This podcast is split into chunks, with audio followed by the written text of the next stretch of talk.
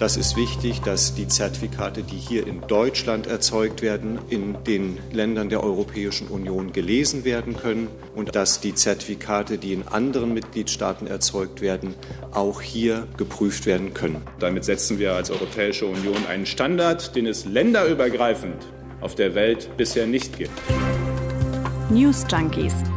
Was du heute wissen musst. Ein Info-Radio-Podcast. Also ich musste ein bisschen suchen, bis ich meinen leicht zerfledderten gelben Impfpass gefunden habe. Bald brauche ich den, zumindest für den Nachweis der Corona-Impfung nicht mehr, denn der digitale Impfnachweis kommt. Ja, und irgendwie haben wir schon viel darüber gehört, unter den verschiedensten Namen allerdings.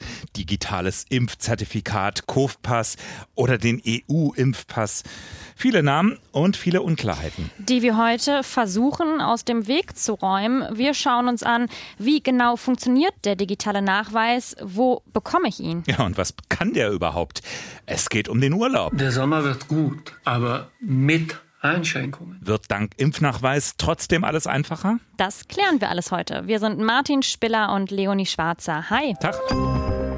Und bevor wir jetzt tiefer eintauchen und das Ganze näher anschauen, äh, lass mal damit beginnen, Martin. Wie nennen wir denn jetzt überhaupt diesen digitalen Impfpass? Du hast es ja gerade schon irgendwie so ein bisschen angesprochen. Äh, Impfpass ist ja eigentlich eher ein bisschen irreführend, ne? mhm. ne? weil ja andere Impfungen wie Grippe oder Tetanus, die werden darin ja gar nicht vermerkt. Es geht nur um die Corona-Impfung und auch nicht mehr in der praktischen Buchform. Wobei praktisch, da würde ich jetzt ein Fragezeichen dran machen, ob es nicht praktischer ist, es digital zu haben. Mhm. Ich habe eben auf der Seite vom Bundesgesundheitsministerium nachgeschaut. Die müssen es ja eigentlich wissen.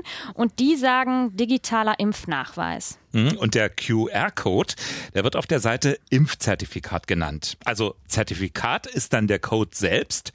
Wir sprechen aber generell vom Nachweis. Kompliziert. Hm. Zum Mitschreiben bitte. Ich sage ja an der Stelle mal gerne, das kommt jetzt in mein Corona-Wörterbuch und zwar irgendwo zwischen I wie äh, Impfneid und Inzidenz, irgendwo dazwischen. Also zurück zum digitalen Impfnachweis. So ist es. Wer in Zukunft seine zweite Corona-Impfung bekommt, der soll direkt da, wo er oder sie geimpft wird, also in den Praxen oder in den Impfzentren, der soll dort diesen QR-Code bekommen digital oder auch aufs Papier und dann scannen wir den mit unserem Smartphone. Und entweder wird der dann über die App Kopfpass angezeigt, die wird herausgegeben vom Robert Koch Institut. Nach und nach, so hat Bundesgesundheitsminister Jens Spahn es heute auf der Pressekonferenz gesagt, ich muss sagen, bei mir im App Store war sie gerade noch nicht verfügbar, sie kommt aber. Mhm. Oder andere Möglichkeit, wenn ihr schon die Corona-Warn-App habt, da kann man sich auch das Zertifikat anzeigen lassen. Also es gibt ja jetzt so ein Update und mit dem soll es dann eben möglich sein. Das war bei mir schon verfügbar. Ja, bei mir irgendwie auch noch nicht. Irgendwie ist mein Handy ein bisschen langsamer scheinbar.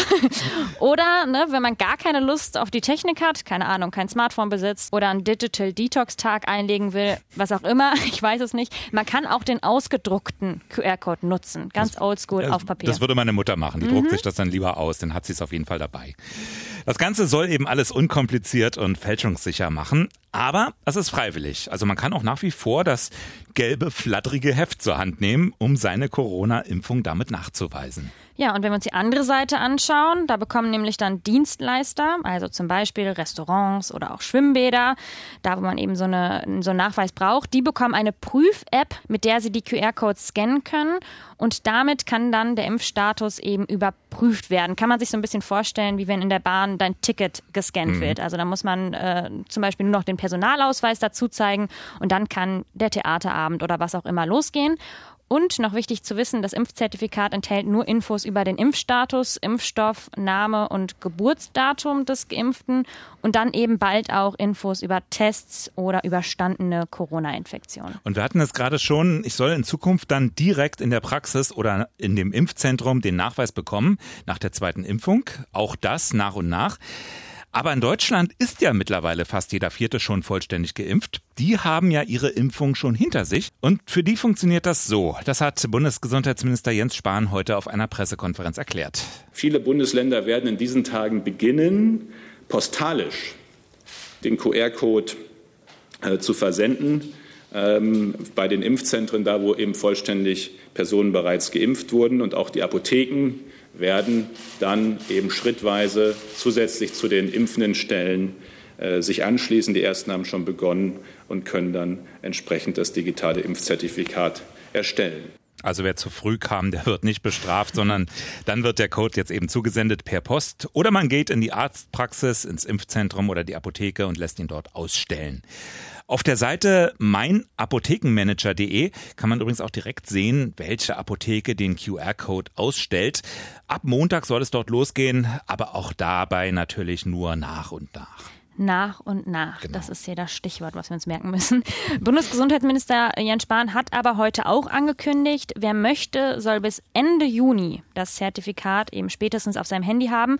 Und da kann man sagen, da ist er recht pünktlich mit, denn erst gestern hat das EU-Parlament einem europaweit gültigen Impfzertifikat zugestimmt und genau das soll es eben ab Anfang Juli geben. Genau, da müssen nur noch die Mitgliedstaaten abschließend ihr Okay geben. Kann man sich so vorstellen, die EU schafft den Rahmen und die Mitgliedsländer, die erstellen dann auf nationaler Ebene Lösungen für das Zertifikat, so wie jetzt bei uns geschehen die dann über die EU-Plattform quasi zusammengeschaltet werden. Also Deutschland setzt ein Vorhaben der EU um. Und da muss man sich vielleicht an der Stelle wirklich klar machen, die eigentliche Innovation ist nicht das, was man in der Hand hält, das ist auch nicht die App, die dann irgendeinen Code anzeigt.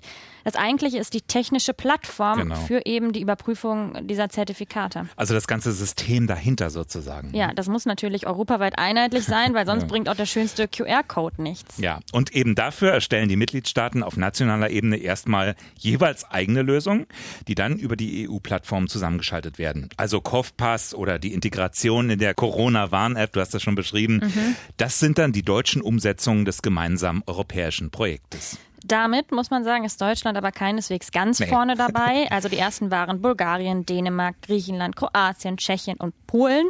Und inzwischen sind äh, auch dabei Spanien und Litauen und jetzt also mit Deutschland insgesamt neun Mitgliedstaaten. Genau. Also es geht voran. Und das Gesamtsystem, das soll dann am 1. Juli in Betrieb gehen. Das ist der große Stichtag. Pünktlich zu den Sommerferien. Genau.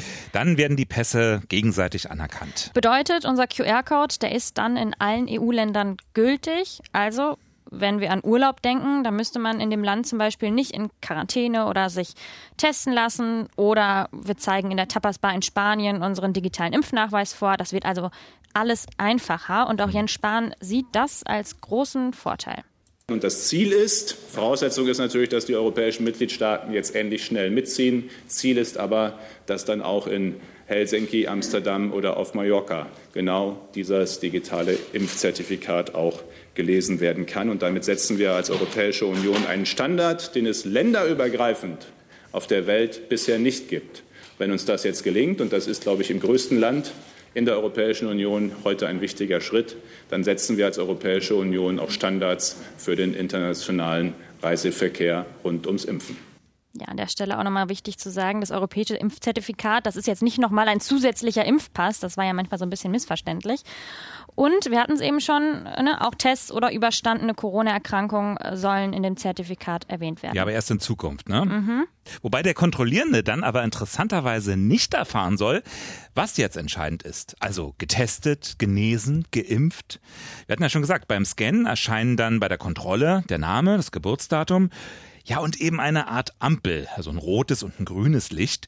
Scheint am Prüfgerät das grüne Licht, dann ist das Zertifikat gültig und die Person darf verreisen. Taucht das rote Licht auf, ist der Testnachweis abgelaufen oder es fehlt eben die Zweitimpfung.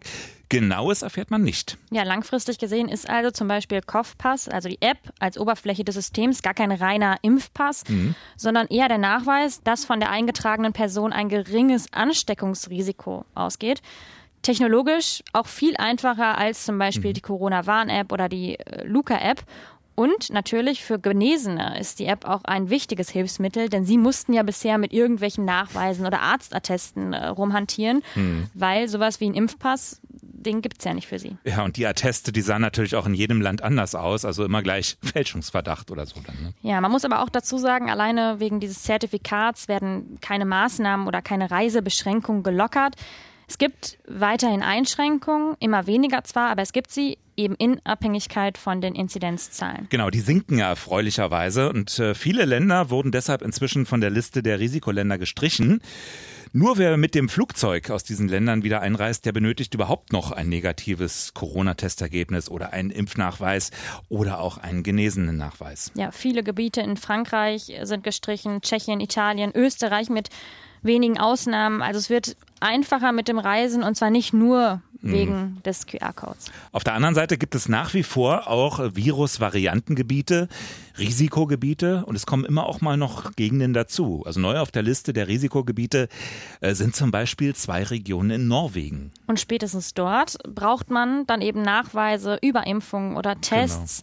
Und da kommt das neue Zertifikat dann ins Spiel. Es macht vieles einfacher. Genau. Also Restaurantbesuche, Kulturveranstaltungen, Konzerte, aber eben auch die Einreise in viele Länder Europas. Wobei Reisende das digitale Gesundheitszertifikat übrigens zusammen mit ihren Ausweisdokumenten vorzeigen müssen. Ist ja auch logisch, einfach um Betrug zu verhindern. Jetzt haben wir viel über Reisen innerhalb Europas gesprochen. Wie ist das eigentlich außerhalb der EU? Wird da der EU-Impfpass oder das Zertifikat oder der Nachweis, wird der da auch von Vorteil sein? Schaden auf jeden Fall nicht, das kann man sagen. Das ist wohl wahr. Aber ich, also ich denke, so ein reiner QR-Code, der wird ja nicht viel bringen, wenn ja die Lesbarkeit oder die technische Basis dafür fehlen. Letztendlich braucht man dann wahrscheinlich nach wie vor einen schriftlichen Nachweis über die Impfung und die Hoffnung, dass es anerkannt Da wird. gibt es doch schon etwas. So ein kleines, gelbes, ranziges Heftchen. Dein zerfleddertes. Und dein, ist deins nicht zerfleddert? Natürlich ist es zerfleddert. Okay. ich würde sagen, das überlebt uns noch alle. Aber ähm, kann ja auch sein, dass sich vielleicht noch das ein oder andere Land außerhalb Europas dem Zertifikat anschließt. Also wer weiß. Ja, einige Nachbarländer sind ja auch schon dabei, auch solche, die nicht in der EU sind. Die Schweiz zum Beispiel, die hat schon eine eigene App am Start, Covid Certificate, und die soll dann auch EU-kompatibel sein.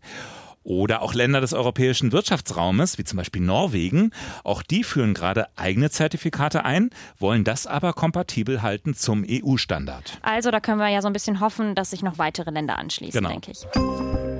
Es klingt ja eigentlich ziemlich verlockend, finde ich, Lebensmittel in zehn Minuten vor der Tür zu haben. Also, ne, wenn beim Frühstück noch Eier oder Milch fehlen, schnell die Gorillas-App öffnen. So heißt das Unternehmen, über das wir jetzt sprechen werden.